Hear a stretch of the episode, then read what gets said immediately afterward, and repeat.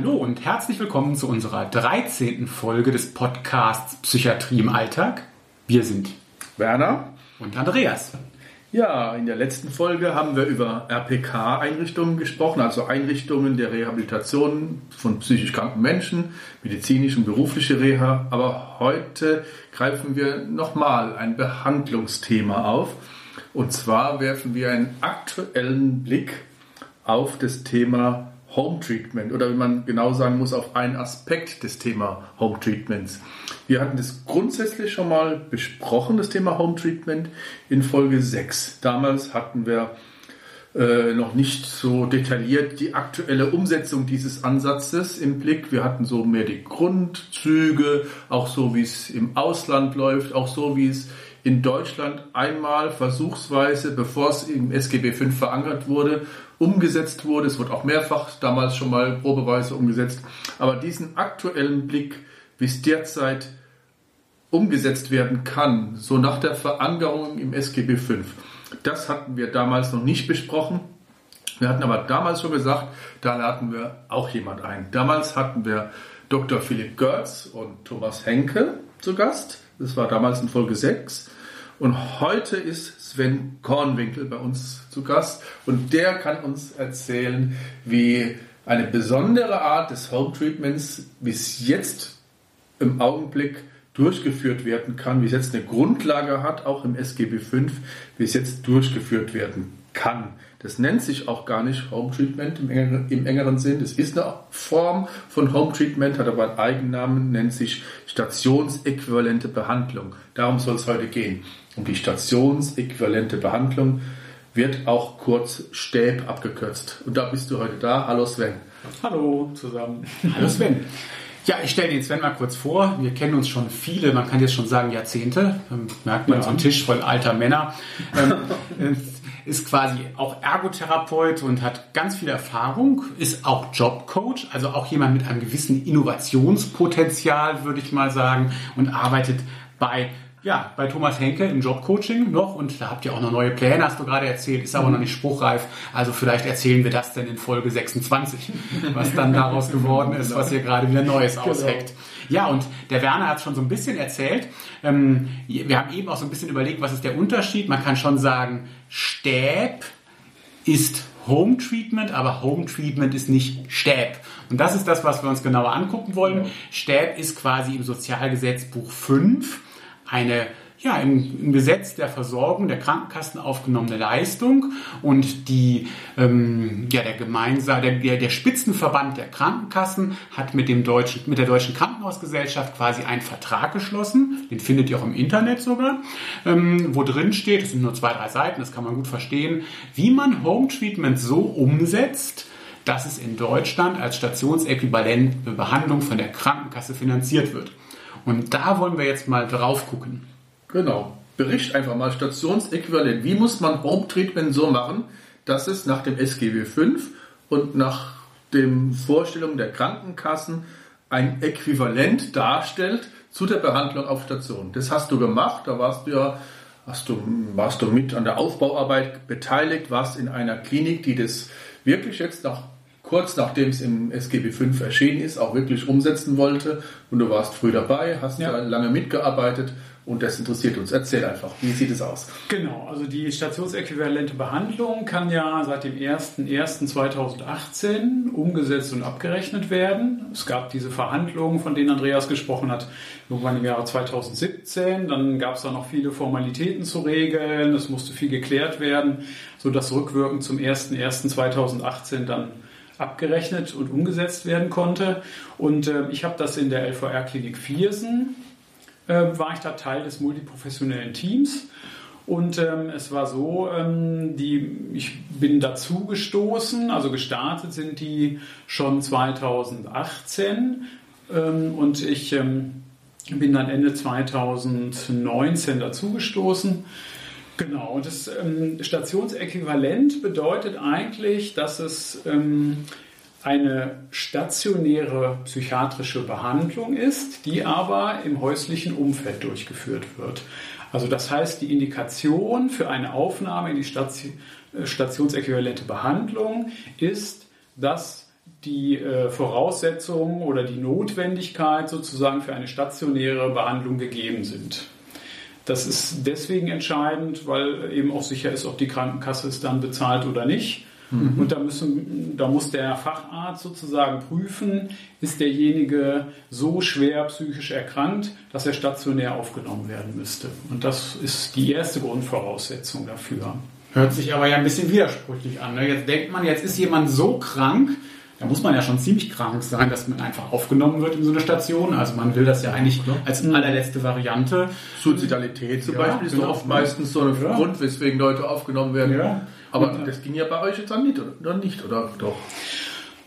Also das, die mussten auf jeden Fall in Absprache fähig sein. Mhm. Ne? Also wenn ah, jetzt okay. eine akute, schwere Suizidalität vorlag, äh, dann ähm, ist, hat man doch eher auf die stationäre Behandlung zurückgegriffen. Aber wenn es, sagen wir mal, ähm, eine suizidale Tendenz gab, äh, aber die Absprachefähigkeit nach Beurteilung des Facharztes gegeben war, haben wir die äh, Leute trotzdem ins Stäb aufgenommen. Ne? Und wie entscheidet man denn? Also man, jetzt ist ja so eine Station, hat ja einen gewissen Schutzraum auch und einen gewissen Komfort. Ich sage mal, man hat ja alles vorhanden. Ne? Das, ähm, mhm. Ähm, ich stelle mir jetzt mal so vor, ja, in so, man, man weiß ja nicht, wie derjenige wohnt, wie die Bedingungen sind.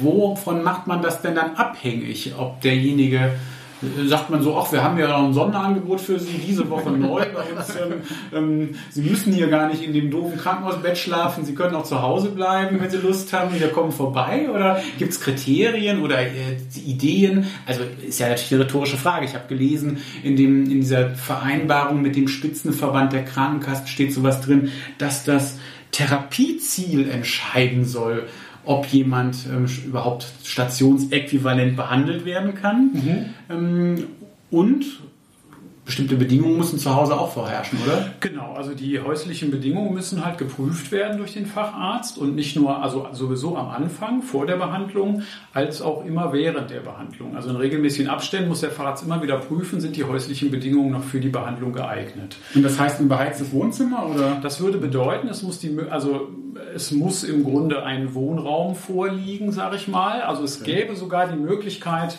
äh, bei ähm, Menschen ohne Wohnsitz äh, letztendlich. Das hat's in, haben wir jetzt nicht gehabt, aber ich war auf einer Stäbtagung in, in Süddeutschland.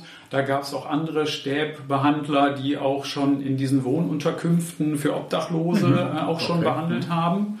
Äh, da war, ist natürlich dann auch eine Zielsetzung, die wieder in eine Wohnung hineinzubekommen, also die unterstützen, wieder eine Wohnung zu finden. Ähm, genau, und ähm, aber es ist schon so, es gibt halt Klientel, die ähm, vielleicht aus, ähm, aus einer sozialen Phobie heraus oder aus, aufgrund der Schwere der Depression mhm. äh, nicht in der Lage sind, das häusliche Umfeld zum Beispiel auch zu verlassen. Also die würden den Weg in die Klinik ah, gar ja. nicht schaffen, ja. mhm. ohne jetzt sagen wir mal eine Zwangsaufnahme, die mhm. man ja verhindern will. Mhm. Ähm, und wo ähm, und denen würde man zum Beispiel dann so eine stationsäquivalente Behandlung empfehlen oder zukommen lassen. Ne, genau dasselbe gilt für Menschen, die aus irgendwelchen Gründen, anderen Gründen das häusliche Umfeld nicht verlassen können. Wir haben zum Beispiel ganz viel alleinerziehende Mütter gehabt oder Mütter, die zum Beispiel äh, ähm, eine Psychose oder Depression nach der Geburt entwickelt haben. Ähm, und da haben wir ähm, da war ja klar, die müssen das Kind weiter versorgen mhm. können. Mhm, das, und es gibt natürlich auch nicht immer überall Mutter-Kind-Stationen, wo die gemeinsam aufgenommen werden könnten. Und um, um auch die Kinder nicht aus dem häuslichen Umfeld zu reißen, ist da die stationsäquivalente Behandlung auch eine gute Behandlungsform. Da haben wir auch relativ viele Patientinnen gehabt. Äh, oft waren die ja dann auch erst erkrankt Mhm. Und dann will man ja auch mit der stationsäquivalenten Behandlung bei Menschen, die erst erkrankt sind, verhindern, dass die überhaupt in diesen Klinikkreislauf ja, reinkommen. Mhm. Ne? So aufgenommen zu werden, wieder raus, dann werden sie wieder krank, dann kommen sie wieder rein. Ne? Und die Idee ist ja auch, ähm, vor Ort im häuslichen Umfeld zu gucken, wo liegen da die Faktoren, die im Grunde eine psychische Belastung darstellen, wo sind auch Ressourcen, die man nutzen kann ne, für die Genesung und auch für, die, ähm, für eine langfristige Stabilität. Und dass man im Grunde da vor Ort mit diesen Faktoren eben direkt arbeitet und die nicht in ein künstliches Setting holt unter die Klinikglocke, sage ich jetzt mal. Mhm. Ne? Und dann werden die da schön behandelt, sind äh, wieder fit, gehen wieder in das ihr ursprüngliches Umfeld oder die Umwelt zurück und die Probleme, die da waren, sind überhaupt nicht gelöst worden mhm. ne? und führen dann wieder zu einer Belastung. Oder zu einer Wiederklinikaufnahme, weil genau, das einfach leichter ist, das Leben. Genau, weil, ja. genau, weil man da die Probleme aus dem Weg gehen kann ja. vielleicht. Ne? Das waren jetzt Fälle, die finde ich total einleuchtend. Ja. In solchen Fällen müsste auf jeden Fall äh, ähm, Vermeidung von Zwangsaufnahme ja, oder sogar Mutter-Kind-Versorgung. Jemand, der gar nicht, jemand, der gar nicht die Wohnung verlassen kann, äh, den dann mit, mit, mit, mit, mit Feuerwehr und Terrain dann in die, in die Klinik zu verfrachten, ist auf jeden Fall. Oder, oder wenn Kinder da sind und die ja. müssten dann, was weiß ich, in irgendeine Pflegefamilie oder ja. so Notunterkunft kommen, wenn man das vermeiden kann. Das sind ganz, finde ich, eine ganz wichtige, äh, ganz wichtige Rolle spielt da ja. dieser Ansatz. Aber es, es wären, jetzt, wären jetzt Fälle, wo aus meiner Sicht so ein, ähm, so ein Stäb ja quasi unvermeidbar ist oder wo sozusagen, wenn man sich fragt, was hat man denn früher gemacht? Hat man dann früher tatsächlich die, die, die, die Feuerwehr, den Krankenwagen da unter, unter das Riesenterrain gemacht? Mhm. Und äh, ist es denn auf diese Fälle begrenzt oder, oder, oder spielt auch der Wunsch und das Wunsch und Wahlrecht eines äh, Patienten eine Rolle, der sagt, würde mich einfach trotzdem lieber zu Hause behandeln lassen. Ich habe jetzt zwar kein Kind, was ich betreuen muss, und ich habe auch keine äh, Angststörung, kann das Wohnung verlassen, aber ich finde es einfach gut, zu Hause behandelt zu werden. Ich will es nicht vollstationär eingewiesen werden. Also die Frage, wie groß ist das? Ist das gleichberechtigt? Gibt es genauso viel Stäb in, äh, in der Klinik, wie es vollstationäre Behandlung gibt? Oder ist es eher so was für so ja, für so Sonderfälle. Ja.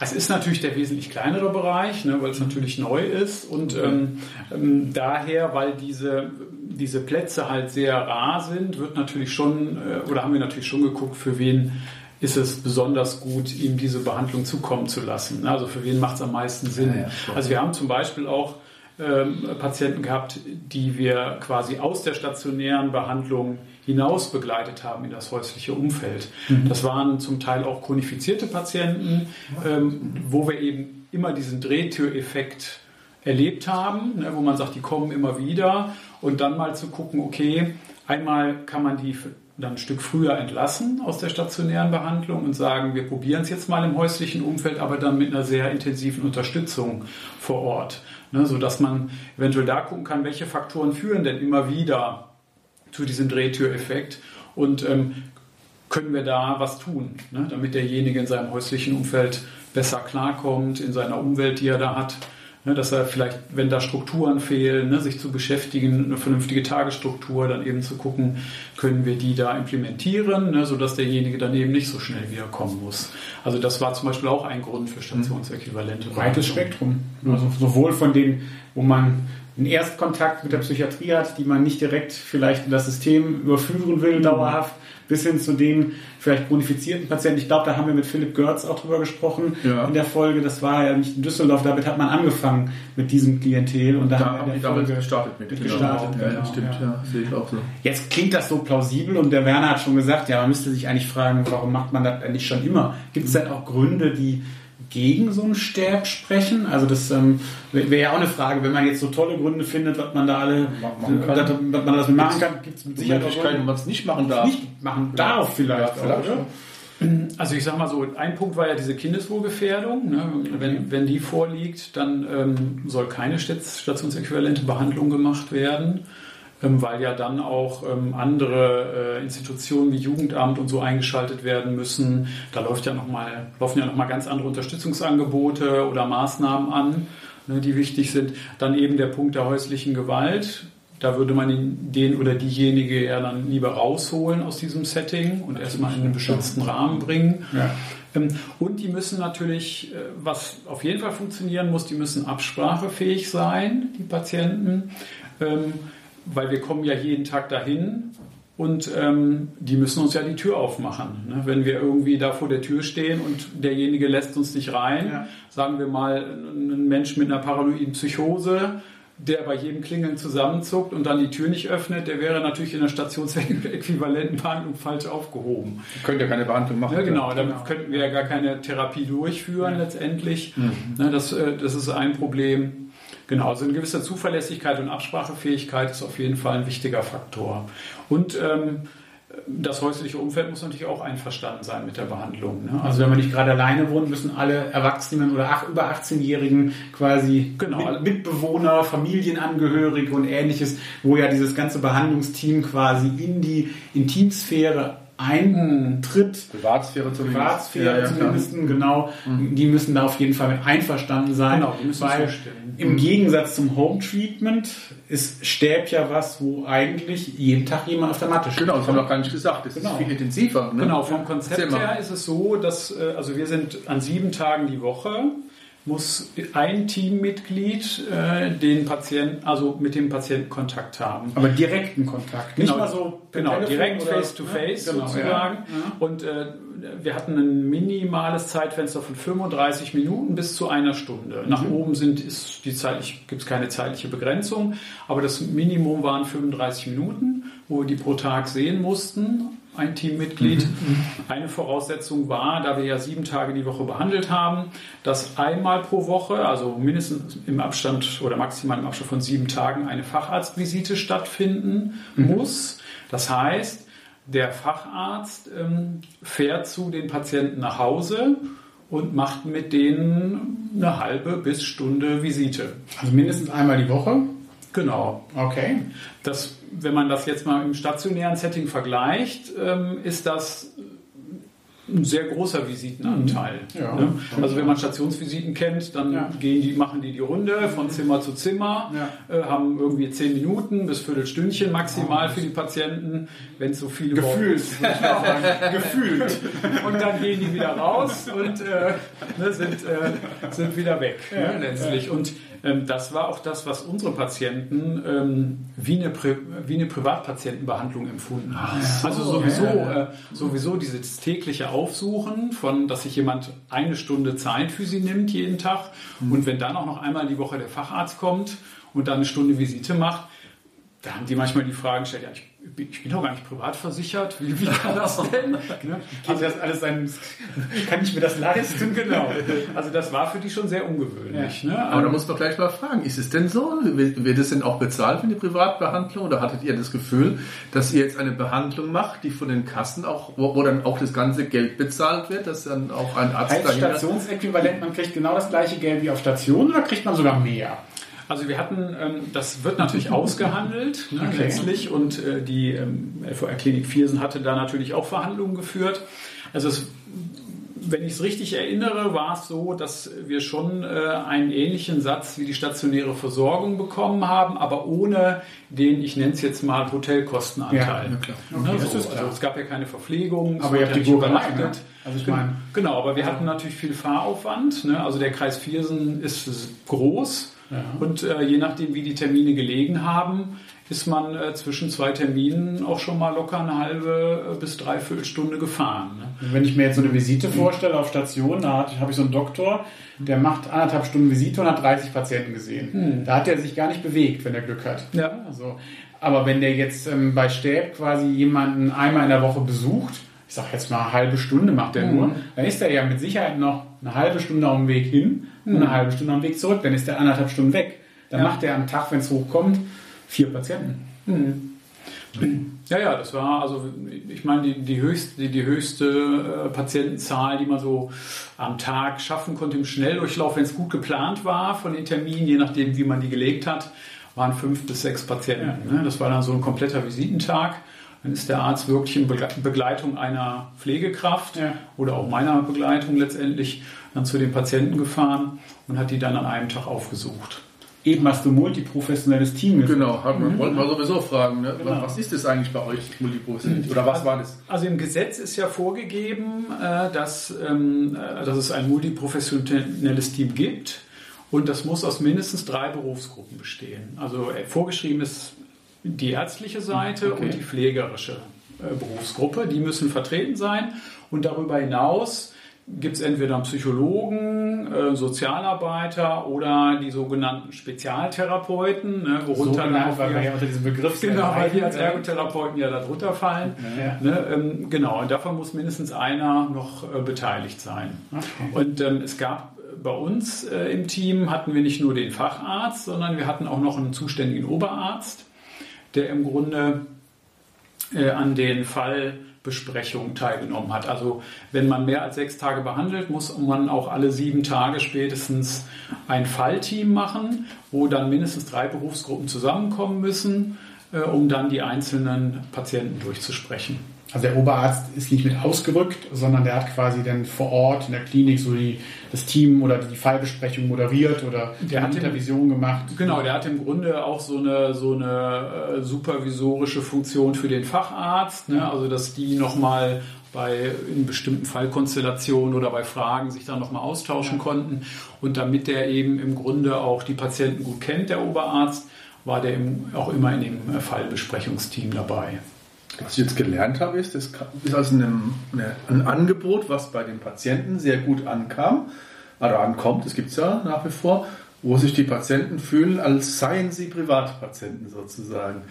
Wie es für die wie gut es für die Klinik ist, wissen wir nicht. Wir, wir, wir werden ja in diesen Verhandlungen nicht dabei, was ja. da dafür kriegen. Das wird man eher dadurch erfahren, ob das Schule macht. Also wenn man, wenn, wenn eine Klinik gut verdient, wird sie oder wird sich das rumsprechen, werden auch andere Kliniken das machen. Hm. Was ist dein Eindruck? Äh, hast du das Gefühl, da gibt es jetzt, das hat, das macht Schule, was ihr dann Viersen gemacht hat und andere machen das auch und nutzen das auch? Also es gab, als ich auf der Stäbtagung war, das war ja 2020, ähm, genau, da, da war es so, ähm, äh, dass es, glaube ich, bundesweit ungefähr vielleicht 20 Kliniken gab, die das machen. Das klingt aber nicht viel, oder? Nee. Und in NRW waren es äh, sogar nur drei oder vier, glaube ich. Also es waren relativ wenig. Davon war Viersen eine Klinik. Mhm. Ähm, und ähm, ja, das wurde noch sehr zögerlich umgesetzt, hatte man so den Eindruck in den anderen Kliniken, weil es doch einen sehr hohen Personalaufwand bedarf. Haben wir beim Arzt jetzt mal ja, zusammen ausgerechnet, ne? wenn der höchstens fünf Leute am Tag schafft, ja. statt in einer Stunde eine ganze Station. Klingt nach einem Angebot, was toll ist für die Patienten. Aber schlecht was, fürs Krankenhaus. Was das Krankenhaus ganz schön drauflegen muss. Und die Visite war ja nicht das Einzige, was der Facharzt macht, sondern die ganzen Erstgespräche, also diese, diese Gespräche vor Aufnahme, ne, diese Erstkontaktgespräche. Abchecken, ob das mit der Bude Genau, fanden ja auch immer mit dem Facharzt statt oder manchmal sogar mit dem Oberarzt, der ist dann eingesprungen. Ne, letztlich, also auch der personelle Aufwand ist da relativ hoch. Und man muss sich ja vorstellen, man muss wirklich sieben Tage die Woche mhm. ein Team haben. Je nachdem, wie viele Patienten man hat, ist man dann mindestens zu zweit im Dienst. Mhm. Ne? Äh, also eigentlich eher mehr. Ne? Und ähm, damit man im Grunde auch fahrtechnisch alle Patienten an dem Tag abdecken kann heißt Wochenenddienst für Berufsgruppen, die das gar nicht gewohnt sind. Also hm. Ärzte und Pflege, okay, aber wenn jetzt ein Ergotherapeut oder Therapeutin, Sozialarbeiterin, das heißt für diese dritte Berufsgruppe, heißt dann, wenn man da mitmacht in so einem Stäbteam, Wochenenddienst. Ja, ich habe alle, wir haben uns das halt äh, aufgeteilt. Ich hatte einmal im Monat, hatte ich halt Samstag, Sonntag Dienst. Dann war man auch völlig alleine im Dienst. Mhm. Also dann hat man im Grunde alle Patienten äh, aufgesucht an dem Samstag und dem Sonntag da war man schon gut unterwegs und ähm, was im Stäb halt auch sehr besonders ist, es wird eine, eine sehr umfangreiche Dokumentation gefordert. Mhm. Also wir mussten immer sehr gut dokumentieren, was in den Terminen stattgefunden hat, was die Inhalte waren. Letztlich, es muss äh, eine Voraussetzung ist auch, es muss ein Therapieplan erstellt werden. Da haben wir im Grunde vorher mit einem CAN-EU-Assessment, so nennt mhm. sich das. Das ist ein Assessment, wo man äh, anhand von 22 Items die so die verschiedenen Lebensbereiche äh, abklopfen, geguckt, wo gibt es da ähm, Unterstützungsbedarf. Haben wir übrigens vorgestellt in Folge 6 zum Home Treatment haben wir genau, da wurde das auch genutzt, ne? besprochen, genau. Genau, und ähm, ja, und dann äh, wurde halt, wird halt ein Therapieplan erstellt, der wird dann nochmal im Fachteam, sozusagen im multiprofessionellen Team besprochen und dann aber auch nochmal die Zielformulierung letztendlich auch nochmal mit den Patienten besprochen und wenn dann alle ihr Okay geben, dann ist der Therapieplan Grundlage für die weitere Behandlung. Und ähm, ein Unterschied zu dem Home Treatment, was ich aus Düsseldorf kannte, ist auch, dass wir unsere Behandlungs-, der Behandlungszeitraum bei uns vier Wochen umfasste, ah. mit der Möglichkeit, nochmal vielleicht um ein oder zwei Wochen zu verlängern. Aber nach okay. spätestens nach sechs Wochen war die Behandlung abgeschlossen. Kurz und intensiv. Kurz genau, intensiv. kurz intensive Behandlung, während in einigen Home-Treatment-Konzepten ja über einen viel längeren Zeitraum ja, begleitet stimmt, wird. Ja. Aber dafür sind die dann vielleicht nur ein, zweimal die Woche dann vor Ort. Ne? Also es ist schon eine, ja, eine Akutbehandlung letztendlich, ja, ne, muss man sagen. Hört sich total durchdacht an, sehr klug, aber wenn man denkt, nur weil es nicht im Krankenhaus stattfindet, wäre es billiger, hm. hat man jetzt schon gespürt, da irrt man. Ne? Also man stellt jetzt ganz schnell fest, super strukturiert, viel Aufwand wird da betrieben, die Patienten erleben das auch, die Durchführenden erleben das auch. Es kann aber gut sein, dass die Krankenkassen, wenn sie dann genauso viel bezahlen vielleicht, ne, wie man im Krankenhaus dafür bezahlen würde. Jetzt mal vielleicht von, dem, von der Hotelvariable, die sehr gering ist, mhm. mal abgesehen, dass das nicht, obwohl das so ein tolles Angebot ist, wo wir ja gerade auch gesehen haben, es gibt sogar Zielgruppen, da fragt man sich, wie will man es sonst machen, ja, ja, dass, ähm, dass sich das nicht durchsetzen kann, weil Krankenhäuser das vielleicht gar nicht finanziell stemmen können. Ja. Klingt so danach, weil wenn ja. es jetzt 20 oder lass ein paar Dutzend sein, wenn es was wäre, was für ein Krankenhaus finanziell äh, lukrativ wäre, würde ich jede Wette eingehen, dass es Klar. mehr als 20 äh, Krankenhäuser machen würden. Mhm. In also in ganz Deutschland, genau. Ja, genau. Ja, genau. Die hat man ja wahrscheinlich schon in Berlin. 20 Krankenhäuser. ja, das ist, also ist schon wirklich sehr personalaufwendig, was natürlich auch hohe Kosten verursacht, muss man sagen. Man braucht Dienstwagen, mit denen ja. man fährt. Also da reicht dann auch nicht ein Dienstwagen. Wir haben wir haben zwei Dienstwagen gehabt, damit man parallel fahren kann. Ähm, und ähm, es ist schon ein relativ hoher Aufwand, ja. also den man, den man da betreibt für die Behandlung, was die Klinik ja dann auch Geld kostet. Also im Grunde würde ich jetzt mal sagen, müsste der Satz, der von den Krankenkassen bezahlt wird, eigentlich höher sein okay. wie der stationäre Satz, damit es sich wirklich gut rechnet ne, für eine Klinik. Und jeder, der schon mal mit Krankenkassen verhandelt hat, die meisten von uns, weiß, dass sie wahrscheinlich davon ausgehen, dass es eher weniger ist, weil es ja nicht im Krankenhaus ist und das Krankenhaus gemeinhin ja als sehr teuer gilt. Ne? So. Ja. Ja, ja. Weil man, man genau weiß, das, das Essen, also für, für, für, das, für das, was ein Krankenhaus stationär macht, das ist ja sozusagen der, der Raum, das Bett und das Essen, da, da, da verdienen die gar nicht so viel, glaube ich. Da nee, nicht so viel gerechnet. Nein. Nein, die Hotelvariable ist sehr gering. Ja. Ne? Das ja. kennt man auch, das ist ja auch kein Geheimnis. Das ist ja, wenn du einen Angehörigen mitbringst, beim Rooming In, ja. zahlt er exakt diese Hotelvariable. Die liegt etwa auf der normalen ähm, Hotelpauschale, die du sonst auch bezahlst. Also 50, 60 Euro am Tag als Angehöriger. Ja. Eher sogar noch ein bisschen weniger, weil das ja nicht, nicht ganz so komfortabel ist. Kein so teures Hotel. Das ist kein so teures Hotel, genau. Das, das Standard, zumindest das, das psychiatrische Krankenhaus hat in der Regel nicht so viel zu bieten, dass man wesentlich mehr als das abnehmen kann. Ja. Das stimmt wohl. Also tatsächlich kosten logischerweise die Fachtherapien das meiste ja, Geld. Ja. Und wenn ich die in der, im häuslichen Umfeld, wie das so schön heißt, mache und die dann noch dahin bringen muss, plus Fahrzeiten mhm. und dann auch noch in der Regel ja luxuriös, das ist ja das, was die Patienten erleben, ungeteilt. Mhm. Also eine genau. Einzeltherapie, ja, ungeteilte Aufmerksamkeit, das kenne ich aus der psychiatrischen Station auch nur in Ausnahmefällen. Mhm. Denn auch in der Visite, sage ich mal, selbst wenn man da noch so den wie hast du eben gesagt, 15 Minuten, ich würde mal sagen, gefühlt drei Minuten Kontakt hat. In der Zeit macht der Arzt noch drei andere Sachen. Telefonieren, am Computer schon mal am nächsten gucken, Flüster geht schon mal ins Ohr. Ja, also ich glaube, da fühlt man sich dann wirklich wie ein Privatpatient, wenn der im einen Wohnzimmer ist und ähm, nicht abgelenkt wird mhm. durch ähm, zahlreiche andere Dinge, die er tun muss. Ne? Mhm. Ja. ja. auf jeden Fall. Also es ist schon, ist schon eine sehr intensive Behandlung, was für manche Patienten dann auch, weil wir gerade sagten, ne, also man merkt, es gab Patienten, die fanden das sehr toll. Ja. Und dann gab es aber auch Patienten, die waren nach einer gewissen Zeit äh, mit diesem, mit diesem täglichen Besuch irgendwann ein Stück weit auch überfordert. Ja. War denn zu intensiv dann? Genau, weil die es dann zu intensiv fanden, vor allen Dingen auch an den Wochenenden, ne, weil man dann ja, dann hatten die vielleicht die Idee, da mache ich eher was anderes. Da schlafe ich mal durch. Genau, dann, jetzt kommt da wieder jemand, habe ich da wieder einen Termin am Wochenende. Ja. Ne, die gab es natürlich auch, ne, muss man dazu sagen.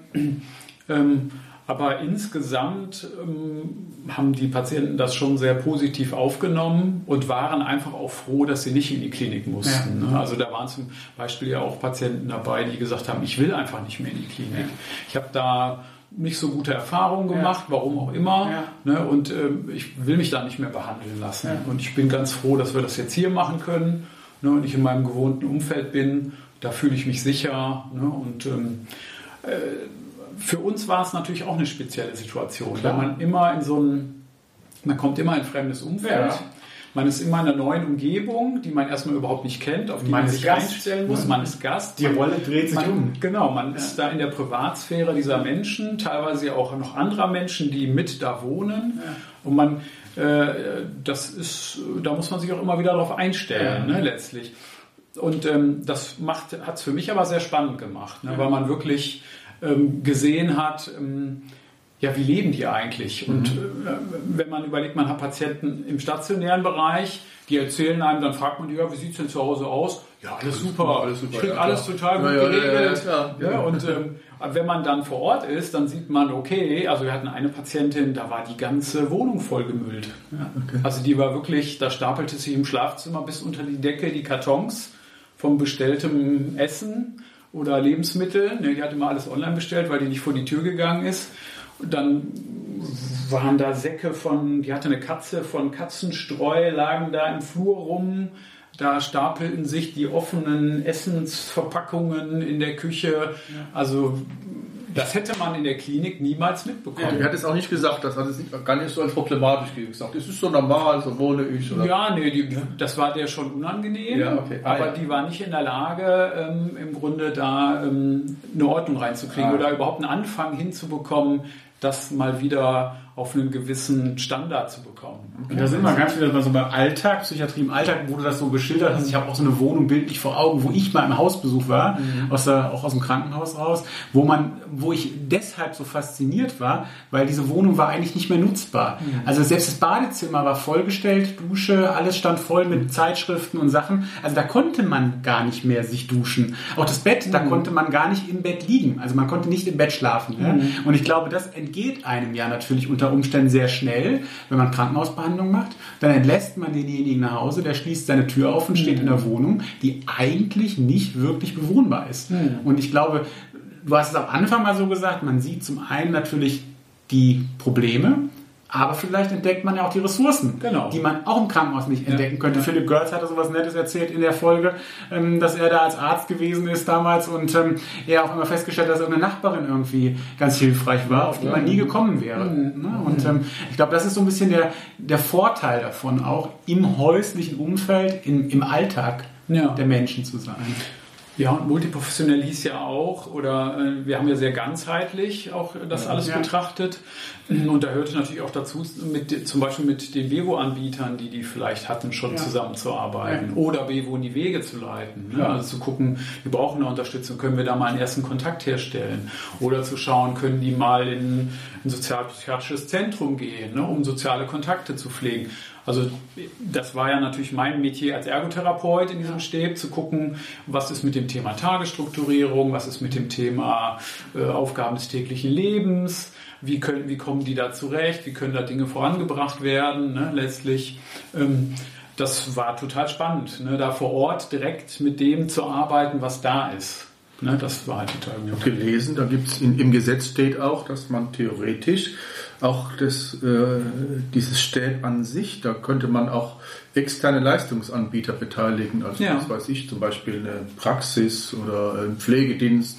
Von vornherein hattet ihr das auch äh, erwogen oder gemacht? Ja, wir hatten ja, äh, zum Teil gab es ja so, äh, wenn es noch somatische ähm, ähm, Probleme gab oder ähm, gesundheitliche Einschränkungen, dann gab es ja zum Beispiel einen ambulanten Pflegedienst, der gekommen ist. Sollte man eigentlich meinen, ist ja erstmal Quatsch, wir haben eine eigene Pflege, ne, Ja, letztlich. Aber die haben dann zum Beispiel Stützstrümpfe angezogen oder solche Dinge. Ähm, Die das- sind vielleicht auch danach weitergekommen, Genau. wenn der Stäb zu Ende war. Genau, die sind während dem Stäb auch gekommen Ja. ne, und auch danach noch. Ähm, dann, wir haben ja auch ähm, Genesungsbegleiter in Ah, unserem Team okay. gehabt. Spannende Frage, genau. die, ähm, Folge 8. Genau. Ex-In-Genesungsbegleitung, Sabine Joel, genau. Genau, Und also- das auch? Genau, die waren Teil unseres Teams. Die waren, kamen wohl von, einem, von einer externen Institution. Das war die Frage, genau. Die Ne, eingekauft. genau, aber die haben wir im Grunde eingekauft, ne, Ja, die okay. Leistung. Und ähm, die sind dann im Grunde auch zu den, also zusätzlich zu unseren Terminen, äh, letztlich dann auch noch zu den Patienten gefahren und haben da auch nochmal eine, eine Tolles Angebot. genesungsbegleitende Beratung gemacht, ne, letztlich. Das war auch äh, ganz gut. Und was auch noch ähm, ein Punkt war, äh, die Patienten konnten auch zu Gruppen in die Klinik kommen. Ah, Also es gab auch die Möglichkeit, also bei uns war es so, dass die an psychologischen Gruppen zum Beispiel teilgenommen haben. Es gab eine ja Angstgruppe, Sinn. Depressionsgruppe, Ja, genau, ne, so. Und ähm, da sind die dann im Grunde in die Klinik gekommen. und haben dann an diesen Gruppenangeboten teilgenommen.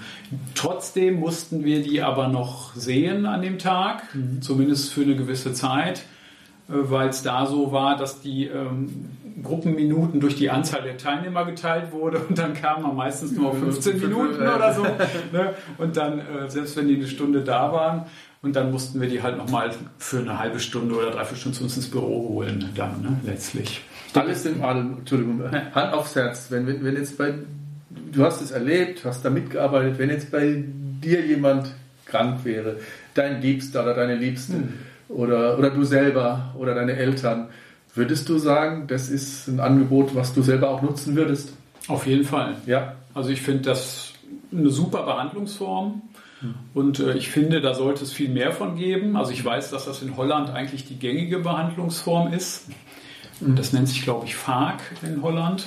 Okay. Und da ist es so, äh, das weiß ich, weil unser Stationsarzt äh, ursprünglich Holländer war und er hat mhm. davon berichtet. Mhm. Und ähm, die machen das fast nur noch. Also da ist die stationäre Behandlung eigentlich die Ausnahme, sodass sie teilweise zu wenig stationäre Betten haben, wenn sie die mal benötigen, okay. sondern die machen viel mehr diese Behandlung im häuslichen Umfeld.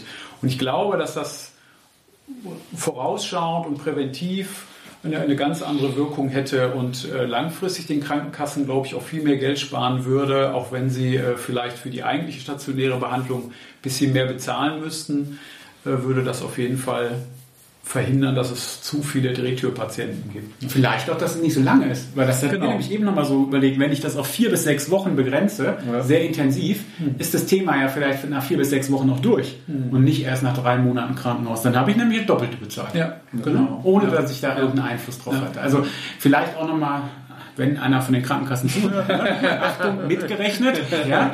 Also das ähm, kann gut sein, dass Stäb teurer ist und ähm, aber sich langfristig tatsächlich auszahlt, weil es vielleicht auch kürzer ist, weil es so intensiv war und vielleicht auch eine Wiedererkrankung verhindert, die dann mhm. sowieso langfristig mit der Chronifizierung sehr problematisch ist. Ja. Und ich kann mir gut vorstellen, dass es gute Gründe gibt, das auszubauen. Und wenn der Sven im Podcast immer mal ab und zu in Vergangenheit gesprochen hat, dann nicht, weil es kein Stäb mehr gibt.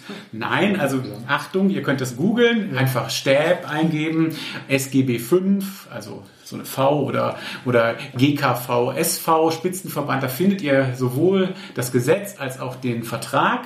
Man und findet auch, wenn er Viersen eingibt, habe ich gemacht, findet man, man wird sogar auf die Homepage der Klinik Viersen geleitet, wenn man nur Stäb eingibt, irgendwie der 10. oder 12. Treffer. Also da, wo du gearbeitet hast, man, es gibt anscheinend wirklich nicht so viel. Ja. Auf diese Klinik kommt man dann auch wirklich zufällig. Also 20 muss es in Deutschland geben. Wir hoffen, es gibt bald mehr genau, davon ja. und dass sich das langfristig durchsetzen wird, weil es ja vielleicht nicht nur ein wichtiger zusätzlicher Baustein ist, sondern vielleicht auch ja, mehr davon auch eine gute Standardbehandlung wäre. Du hast ja. gesagt, wie vielleicht in Holland, wo das Verhältnis andersrum ist, mhm. ähm, dass man eher zu Hause behandelt wird und die Krankenhausbetten eher knapper sind mhm. und nicht umgekehrt. Mhm. Herzlichen Dank an ja. Sven. Ja, gerne. Ja. War eine, eine spannende Folge. Folge. Spannende Folge, ja. Das war unsere 13. Folge von unserem Podcast. Ja, und wenn dir unser Podcast gefällt, dann freuen wir uns, wenn du ihn abonnierst. Dann verpasst du auch keine weitere Folge. Danke fürs Zuhören und ja, wir hoffen, dass wir mit unserem Podcast, das ist ja immer so die Idee, Denkanstöße gegeben haben, dass du jetzt vielleicht ein bisschen weiter recherchierst oder nachdenkst, ähm, ob Stäb für dich irgendwas ähm, an ja, sinnvollem Inhalt haben kann. Und ähm, ja, wir freuen uns, dass du dabei warst. Okay, jo, tschüss, dann. Tschüss. Tschüss. tschüss.